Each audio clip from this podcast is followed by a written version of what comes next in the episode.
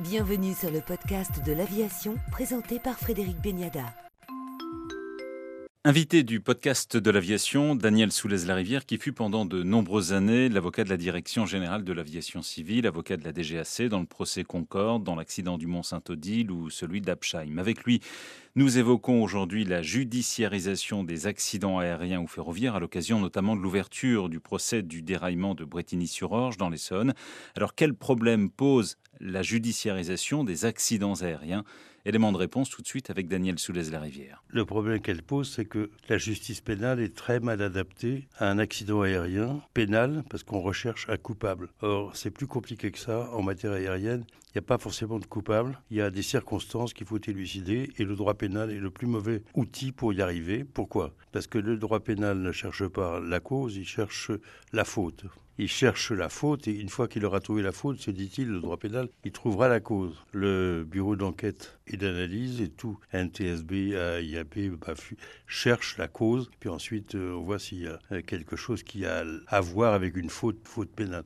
Donc je pense que c'est monté à l'envers en France et que ça crée des difficultés que nous avons vu avec les affaires du Mont-Saint-Odile, les affaires de Concorde, d'autres pendant 40 ans dont je me suis occupé, qui sont euh, un peu, un peu décourageantes. La dernière affaire, le Rio-Paris, euh, pour la première fois, les certificateurs n'ont pas été mis en cause, la DGAC a été laissée de côté, le HASA aussi, mais il faut dire que le HASA sont des fonctionnaires européens qui sont garantis par une immunité internationale. Il n'y a pas eu quand même de tentative de mise en examen, donc puis il y a surtout eu un non-lieu euh, qui a été rendu par les juges d'instruction, ce qui est quand même nouveau et qui montre que les choses ont mûri. Le justice a mûri, les juges ont mûri et qui comprennent qu'on n'est pas en train de chercher ni un assassin, ni un voleur de lapin, ni un violeur, mais en train de se trouver en face d'une circonstance très complexe dans laquelle les gens, les acteurs sont, généralement honnêtes parce que tous ceux qui font partie du monde aérien vivent dans un monde dans lequel le commerce est couplé avec la vertu.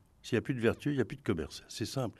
Et ça, on le comprend très bien quand on entre dans ce milieu, ce qui était mon cas il y a quelques maintenant 40 ans. Et c'est effectivement un des milieux les plus vertueux dans le business, puisqu'il s'agit aussi d'un business. Parce que s'il n'y a pas de vertu, il n'y a pas de business. Voilà. Et donc, tout est organisé pour que la sécurité soit la plus euh, accomplie, parfaite. Et quand vous montez dans un avion, ben, vous avez beaucoup moins de chances d'avoir un accident que de mourir un, AVC au sol. À travers cette judiciarisation, que cherche-t-on Un coupable désigné pour très vite passer à autre chose et retrouver une sorte de normalité sociétale. Euh, On a une explication, on a un coupable, on passe à autre chose Alors que c'est pas si simple. On passe pas forcément à autre chose, euh, en, France, on a le sentiment qui est répété des milliers de fois que les, les, victimes ont besoin du procès pour faire leur deuil. C'est parfaitement inapproprié en matière d'accidents aériens qui prennent 10 à 15 ans pour être jugé, parce qu'on va pas très bien au bout de 10 à 15 ans. Comment quelqu'un qui n'aurait pas fait son deuil va le faire après toutes ces années Ça n'a aucun sens. C'est même absurde. Je dis personnellement, je dis que c'est scandaleux de soutenir une chose pareille, euh, parce que c'est faux. Alors j'ai vu moi des choses horribles dans le Mont Saint-Odile. J'ai vu pendant deux jours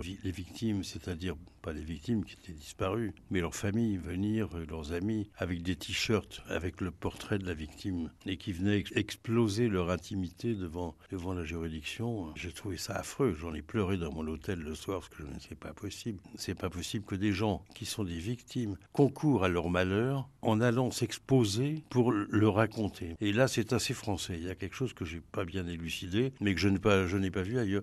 Les victimes, par exemple, quand euh, dans le Concorde, le procureur de la République m'a aimablement, comme avocat de personnel de la DGSC, fait visiter la salle d'audience qui avait été agrandie pour euh, recevoir tout le monde. il y avait une construction nouvelle dans la salle d'audience pour recevoir les interprètes et les, familles allemandes. Il y avait les interprètes. La procureure de la République m'a dit mais il manque que les Allemands. Pourquoi? Parce que les Allemands, ils venaient pas. Ils n'étaient pas d'accord pour participer à ça. On a été correctement et rapidement indemnisés. On ne voit pas pourquoi est-ce qu'on allait s'occuper de ce procès qui n'a pas de sens pour nous. Que peut-on attendre, Daniel Soulez-Larivière, du procès de l'AF 447 qui, on le sait maintenant, s'ouvrira en octobre prochain après un premier non-lieu lors de l'instruction en 2019 À mon avis, rien. Je crois que ce qu'on va apprendre, on l'apprendra par euh, le hasard, qui est intervenu pour la première fois de façon majeure dans cette affaire-là, qui a plein de choses qu'elle a expliquées, mais pas dans une enceinte judiciaire. Tout le monde a des choses à dire là-dessus, mais à partir du moment où les choses à dire sont sanctionnées par une poursuite pénale, ben, plus personne n'ose parler. Et c'est ça qui fait le problème. Dans ces accidents, comme dans d'autres domaines,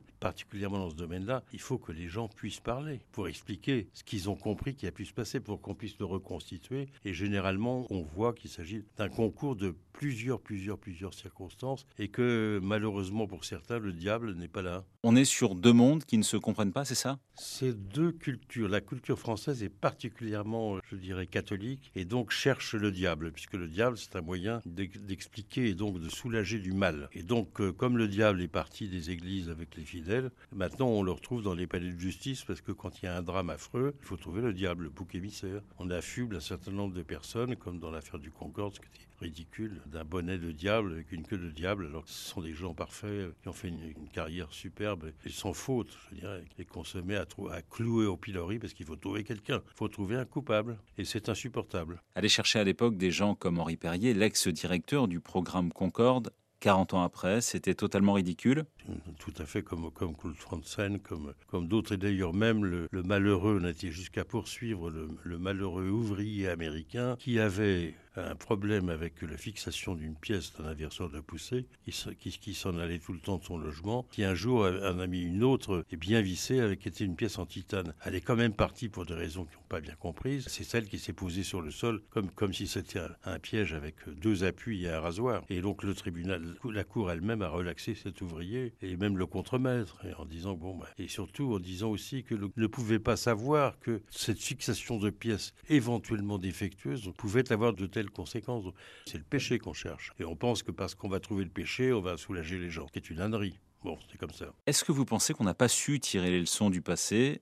On le voit, tous les grands procès dans l'aérien se sont terminés par des relax ou des non-lieux. Oui, sauf celui d'Apsheim, parce que là, il y avait vraiment eu des, actes volontaires inacceptables. Euh, Apsheim, c'est un des premiers abus qui s'est craché dans un vol de démonstration en dehors de toutes les règles possibles, imaginables. Ça, c'était normal que les gens soient condamnés et que ça aille au pénal. Si oui, une affaire pénale, c'est quand les gens se rendent bien compte qu'ils font une connerie, qu'ils la font délibérément pour X raisons. Bon, par intérêt, par narcissisme, par, euh, parce qu'on se pense le roi du monde. Ça, c'était ça, narcissisme? Pour moi, si.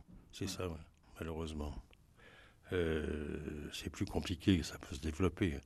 Mais si vous voulez, à partir du moment où dans un secteur comme celui-là, vous pensez que vous êtes le roi du monde, je dirais, vous êtes mort et les passagers avec. Et la, démonstration faite dans des conditions euh, extravagantes, en coupant tous les systèmes de sécurité, y compris le GPWS, ça c'est une affaire pénale, qui d'ailleurs s'est terminée par des sanctions euh, justifiées.